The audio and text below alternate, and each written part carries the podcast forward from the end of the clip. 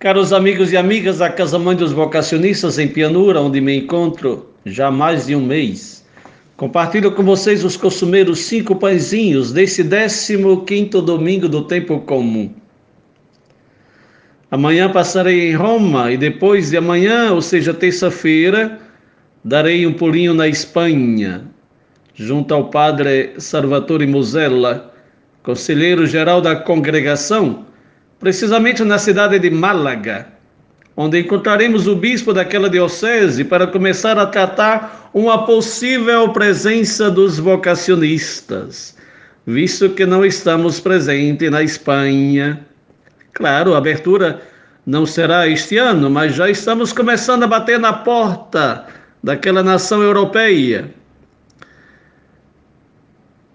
Tudo sob controle já tomamos as informações, não se preocupem que a viagem vai ser feita com toda a segurança possível. Peço a oração de vocês para que a obra do Padre Justino, herdada pela mínima sociedade das divinas vocações, chegue a todos os confins do universo. O que é bom deve se expandir Com o evangelho de hoje, ou seja, início do capítulo 13 de Mateus, iniciaremos uma série de parábolas. Ao todo são sete. As escutaremos todas sete, por três domingos consecutivos. A de hoje é uma espécie de autobiografia de Jesus, visto que ele mesmo não apenas vai se identificar com o semeador, mas conhece também a capacidade da semente germinar, crescer e frutificar, segundo a espécie do terreno que a recebe. Em síntese, a parábola de hoje, e é o próprio Jesus a explicá-la, mostra um campo que tem o homem como terreno, Jesus como semeador e a semente como a palavra.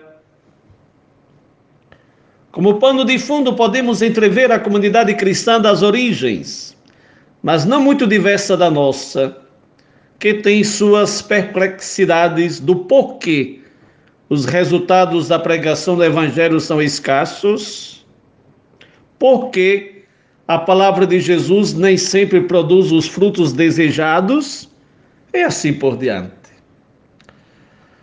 Posso já antecipar que a abundância de sementes, a paciência divina e a caridade sem limites estão no centro da parábola de hoje, Jesus exagera na plantação e lança a semente da palavra de forma desproporcional. Claro, não é ingênuo e sabe muito bem que nem toda a multidão aderirá e colocará em prática a sua palavra, e mesmo assim não coloca limites no jogar a semente. Conhece de que terreno somos feitos, mas a ele interessa semear. Nem tudo será perdido eu partilho minhas maluquices espirituais com mais de 250 pessoas e sei muito bem que uma minoria delas as escutas do início ao fim, mas nem por isso deixo de enviá-las às demais. O fato de saber que muitas delas, no máximo, escutam a leitura do Evangelho do domingo já me deixa feliz, feliz da vida, porque mais importante que minha prosa isso tenho sempre recordado, é a palavra de Deus em si. A gente lança a semente, o Espírito Santo faz o resto. Vamos escutar o evangelho deste 15 domingo do tempo comum, que é aquele de Mateus 13, versículos de 1 a 23. Naquele mesmo dia, Jesus saiu de casa e assentou-se à beira-mar. Reuniu-se ao seu redor uma multidão tão grande que ele teve que entrar num barco e assentar-se nele, enquanto todo o povo ficou na praia. Então lhes falou muitas coisas por parábolas, dizendo: O semeador saiu a semear. Enquanto lançava a semente, parte dela caiu à beira do caminho, e as aves vieram e a comeram. Parte dela caiu em terreno pedregoso, onde não havia muita terra, e logo brotou, porque a terra não era profunda. Mas quando saiu o sol, as plantas se queimaram e secaram, porque não tinham raiz. Outra parte caiu entre espinhos, que cresceram e sufocaram as plantas. Outra ainda caiu em boa terra, deu boa colheita a cem, sessenta e trinta por um. Aquele que tem ouvidos para ouvir, ouça. Os discípulos aproximaram-se dele e perguntaram: Por que falas ao povo por parábolas? Ele respondeu: A vocês foi dado conhecimento dos mistérios do reino dos céus, mas a eles não. A quem tem será dado, e esse terá em grande quantidade. De quem não tem, até o que tem lhe será tirado. Por essa razão eu lhes falo por parábolas, porque vendo eles não veem, e ouvindo não ouvem nem entendem. Neles se cumpre a profecia de Isaías: ainda que estejam sempre ouvindo, vocês nunca entenderão, ainda que estejam sempre vendo, jamais perceberão. Pois o coração desse povo se tornou insensível. De má vontade ouviram com os seus ouvidos e fecharam os seus olhos. Se assim não fosse, poderiam ver com os olhos, ouvir com os ouvidos, entender com o coração e converter-se, e eu os curaria. Mas felizes são os olhos de vocês porque veem, e os ouvidos de vocês porque ouvem. Pois eu, pois eu lhes digo a verdade: muitos profetas e justos desejaram ver o que vocês estão vendo, mas não viram, e ouvir o que vocês estão ouvindo, mas não ouviram. Portanto, ouçam o que significa a parábola do semeador. Quando alguém ouve a mensagem do reino e não a entende, o maligno vem, ele arranca o que lhe foi semeado em seu coração. Esse é o que foi semeado à beira do caminho. Quanto ao que foi semeado em terreno pedregoso, este é aquele que ouve a palavra e logo a recebe com alegria. Todavia, visto que não tem raiz em si mesmo, permanece por pouco tempo. Quando surge alguma tribulação ou perseguição, por causa da palavra, logo a abandona. Quanto ao que foi semeado entre os espinhos, esse é aquele que ouve a palavra, mas a preocupação dessa vida e o engano das riquezas a sufocam, tornando-a infrutífera. E finalmente, o que foi semeado em boa terra, este é aquele que ouve a palavra e a entende, e dá uma colheita de cem, sessenta e trinta por um. E vamos aos nossos cinco pãezinhos. Primeiro pão, pãozinho. Comecemos daquela parte intrigante. Acredito que quem lê com atenção o evangelho de hoje fica um pouco intrigado com essa aparente diferenciação e insinuação que alguns são capazes de compreender, outros não. O que é que diz o texto? A vocês foi dado o conhecimento dos mistérios do reino dos céus, mas a eles não. A impressão que vem no primeiro momento é que aos discípulos é reservado a compreensão dos mistérios do reino de Deus, enquanto ao povo, ao povão, restava só embaraço e confusão. Falei impressão, porque na verdade a palavra de Deus, segundo o pensamento de Jesus, deveria ser escancarada, a ponto dele ordenar em Mateus 10, 27: O que vos digo às escuras, dizei-o à luz do dia. O que vos é dito aos ouvidos, proclamai-o sobre os telhados. Escutando certas passagens do Evangelho, me vem a dúvida, ou melhor, é necessário distinguir. E isso os biblistas e exegetas nos ajudam, se é palavra de Jesus ou já uma leitura dos fatos feita pela comunidade cristã. Nenhuma heresia. Hein? No Evangelho encontramos todas duas, tanto as palavras ditas pelo Jesus histórico, o nosso fundador as chama palavras diretas de Jesus, como palavras da comunidade que já faz a experiência do Jesus ressuscitado. Seja de Jesus, seja da comunidade cristã, sempre palavra de Deus é, porque tal foi e é reconhecida e professada pela igreja. No evangelho de hoje, acredito que temos palavras diretas da boca de Jesus e narrações experienciais da primeira comunidade cristã. Façamos, porém, atenção que o evangelho que somos chamados a acolher, a acolher, é sempre o evangelho da misericórdia. O essencial não é entender, compreender, mas viver. O compreender aqui não é nem mesmo questão de inteligência. São dois grupos de pessoas que escutam Jesus: Os seus discípulos, que já fazem comunidade com ele, e as multidões sedentas de uma palavra de vida. Todos escutam as parábolas, que possuem um valor imenso, justamente porque falavam diretamente ao coração das pessoas.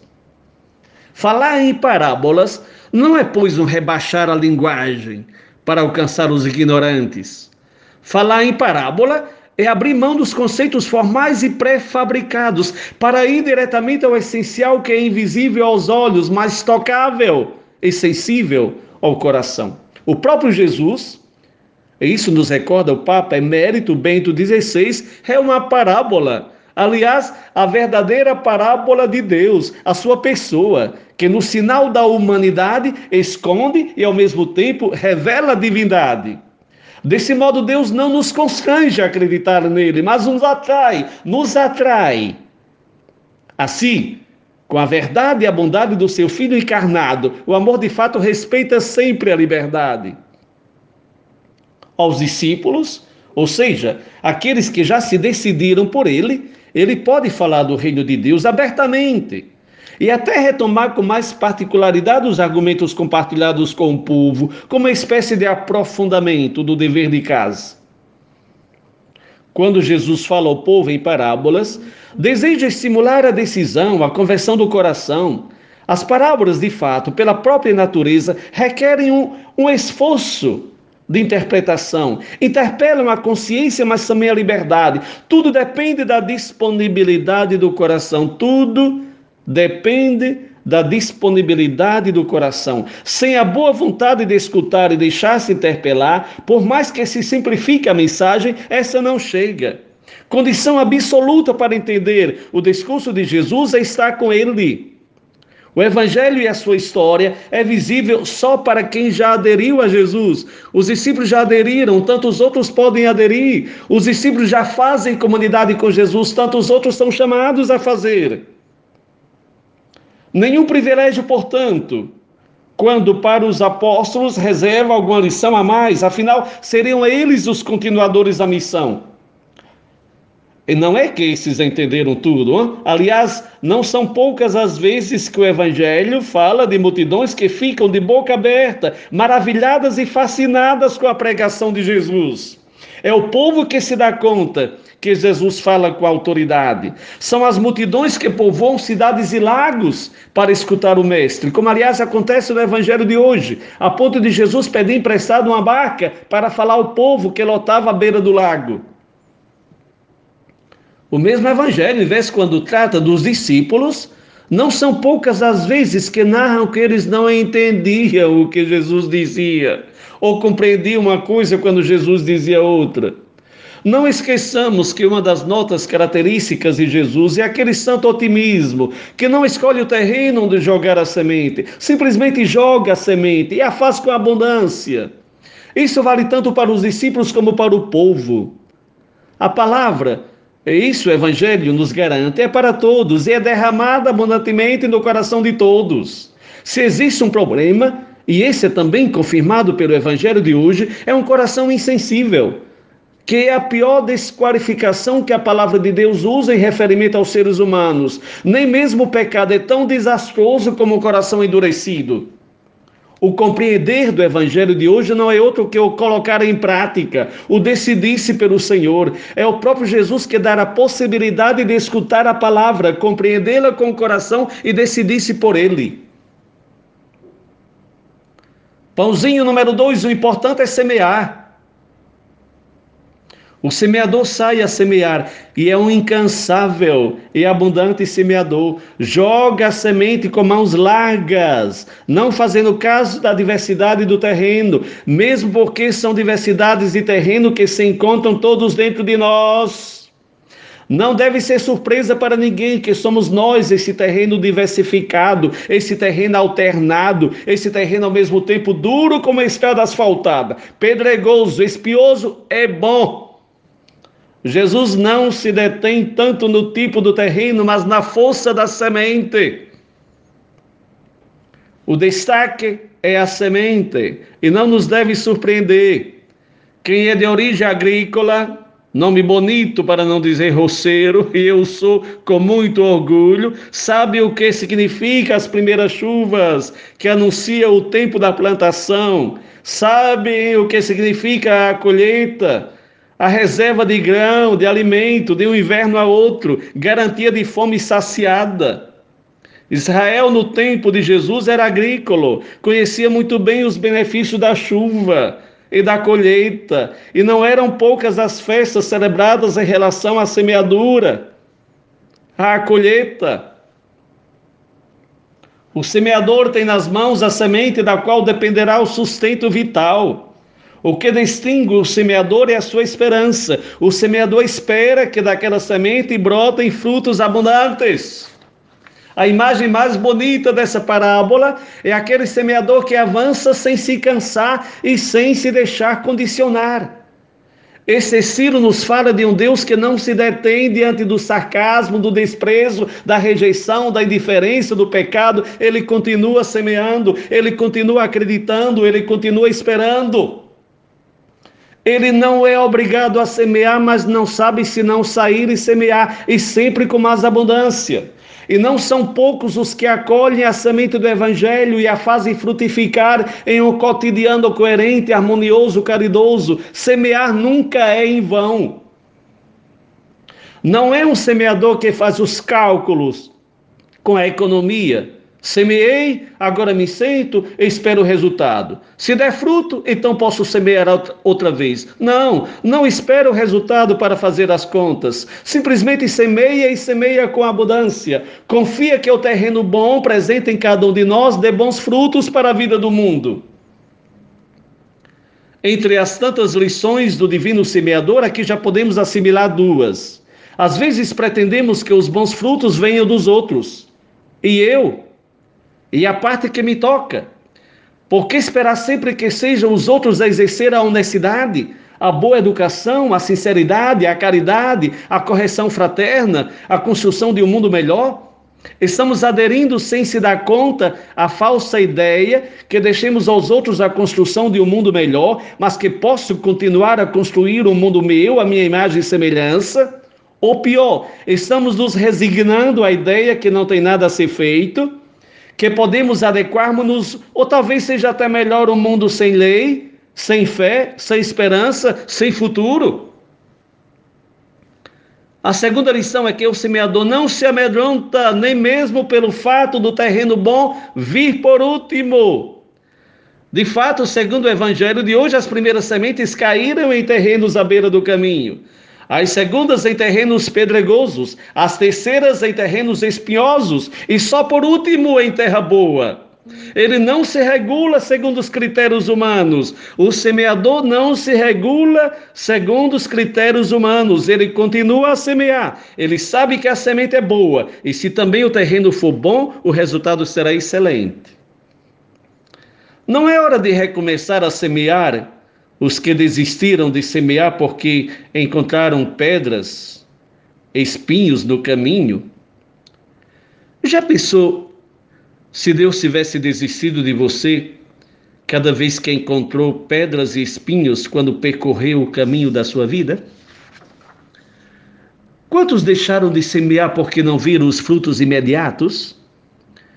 Quanto tempo faz que Deus está dando a você a oportunidade de melhorar?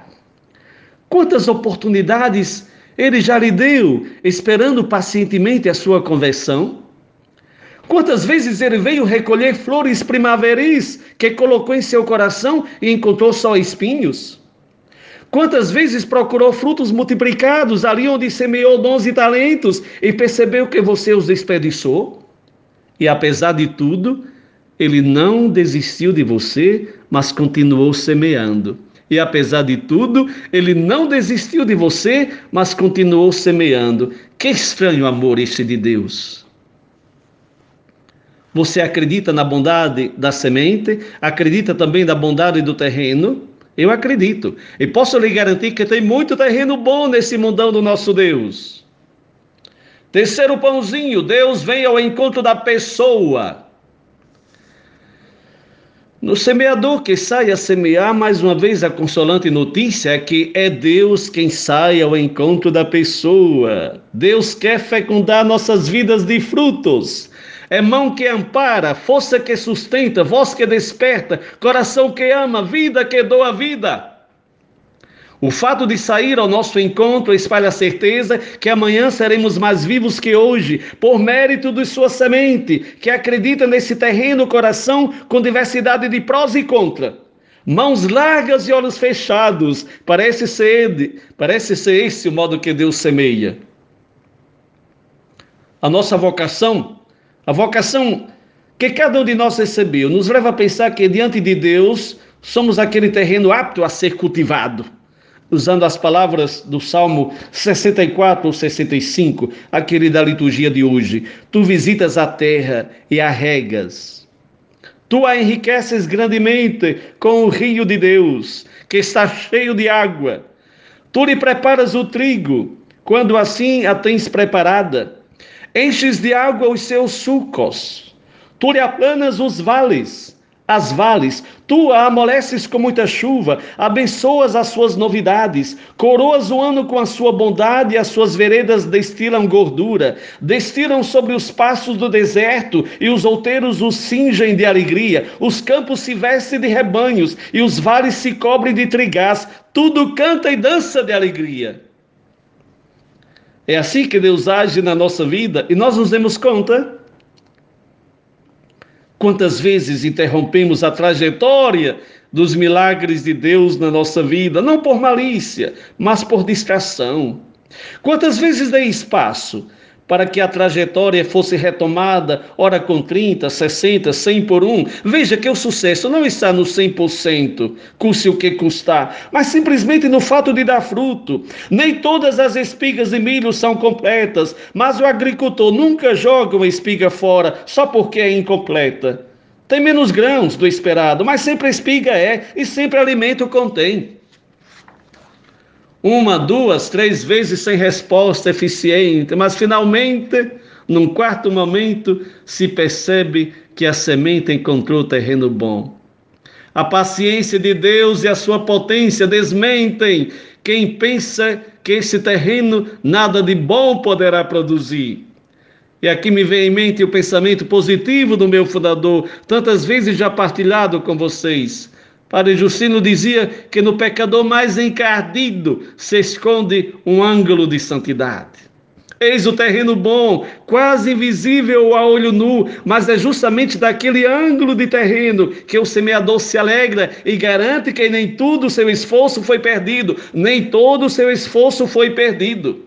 E tem mais, olhe o que o Padre Justino diz de nós, de cada um de nós. Vejo em cada pessoa um tipo de santo particular do qual não existe que ele, único exemplar, ao qual tu, ó Deus, nunca pretendes renunciar e que ames com predileção infinita. É muito amor da parte de Deus, você não acha? Quarto pãozinho, a semente palavra. A palavra em si é sempre cheia de vida, mas a acolhida por parte da pessoa pode ser generosa, incerta ou inconstante.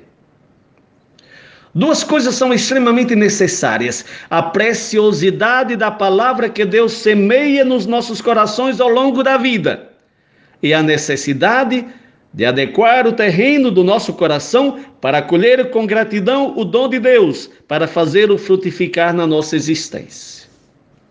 Uma primeira característica da palavra de Deus é a sua eficácia. Isso encontramos na primeira leitura da liturgia deste domingo, retirado do livro de Isaías 55, de 10 a 11. O que é que diz? Porque, assim como descem a chuva e a neve dos céus, e para lá não tornam, mas regam a terra e a fazem produzir, e brotar, e dar semente ao semeador, e pão ao que come, assim será a palavra que sair da minha boca. Ela não voltará para mim vazia, Antes, fará o que me apraz e prosperará naquilo para que a enviei. A eloquência dessa linguagem era ainda maior para as pessoas às quais Isaías dirigia essas palavras, pessoas acostumadas com o deserto e para as quais a chuva significava vida. Onde cai a palavra de Deus, a vida brota. Jesus vai reforçar essa verdade quando diz em Marcos 13, 31: Os céus e a terra passarão, mas as minhas palavras não passarão. Também na Epístola aos Hebreus 4, de 12 a 13, está escrito que a palavra de Deus é viva e eficaz é mais penetrante do que qualquer espada de dois gumes, e penetra até a divisão da alma e do espírito, e das juntas e medulas, e é apta para discernir os pensamentos e intenções do coração. E não há criatura alguma encoberta diante dele. Antes, todas as coisas estão nuas e patentes aos olhos daquele com quem temos de tratar. Existem palavras e palavras, mas aquela de Deus não é uma palavra qualquer. As multidões que escutavam Jesus não deveriam ter nenhuma dúvida. Se nada mudava, deveriam fazer as contas com elas mesmas e não com a palavra, porque a palavra é sempre palavra de vida. O Evangelho aperfeiçoa mais ainda a afirmação de Isaías, colocando em ressalto uma outra verdade. A palavra de Deus em si mesma é sempre eficaz. A pessoa, todavia, pode colocar resistência com a sua liberdade e torná-la infrutuosa. É o mistério da relação entre graça e o livre arbítrio, entre a onipotência de Deus e a liberdade do ser humano. Como a luz é única, mas suscita várias cores dependendo da constituição dos corpos nas quais brilha, assim também é a palavra de Deus. Ela é sempre viva e eficaz, mas produz efeitos e frutos diversos, dependendo do coração da qual cai. Você deixa o Espírito Santo arar o terreno do seu coração, removendo aquelas pedras e espinhos em excesso? Tem, porém, uma notícia que nos consola profundamente e pela qual devemos nos alegrar. A palavra de Deus encontra também tantos corações disponíveis, tanto terreno bom como aquele de Maria, que acolhia todas as palavras e as conservava no seu coração, como nos recorda Lucas 2,19. Era convinta, como devemos ser também nós, que o homem não vive somente de pão, mas de toda palavra que sai da boca de Deus, como nos recorda Mateus 4,4. Os santos nos mostram com a vida que a prática da palavra de Deus está ao alcance de todos e querem saber o segredo dos santos? Não escolheram da palavra somente o que lhes convinha, mas aceitaram a palavra assim como ela é, ou seja, palavra de Deus, que não elimina a agonia da vida, como relata a segunda leitura de hoje, retirada da carta de Paulo aos Romanos 8, 18 e 23. Uma palavra que deve fazer as contas também com as dores do parto, mas que, movida pelas primícias do Espírito, nos garante a redenção do nosso corpo e a adoção a filhos de Deus. Que belo ouvir o Evangelho falando de espigas até com 100 grãos. Eu nunca fiz as contas do espiga de milho, mas se, se, se, se o Evangelho fala é, é, uma planta ou outra, certamente existe, 100 grãos, mas não esqueçamos que na origem e fonte daqueles 100 grãos está uma semente que morreu para que a planta nascesse. Às vezes esquecemos que uma semente deve morrer para que a planta dê muitos frutos. O que é que vamos deixar morrer em nós? para que a palavra frutifique frutos abundantes de vida, justiça, caridade, comunhão, solidariedade, perdão, paciência, esperança e salvação? Pãozinho número 5, totalmente encarnado na sua realidade. Mateus começa a narrativa da parábola de hoje dizendo que Jesus saiu de casa e assentou-se à beira-mar. Reuniu-se ao seu redor uma multidão tão grande que ele teve que entrar num barco e assentar-se nele enquanto todo o povo ficou na praia. A casa já não é mais em Nazaré, mas em Cafarnaum, cidade à beira do lago da Galileia, mesmo lago que estamos falando, de onde Jesus não apenas chamou os primeiros discípulos, mas transferiu-se como residência um Deus verdadeiramente encarnado e inserido no meio da humanidade. Saiu de casa e assentou-se à beira do lago.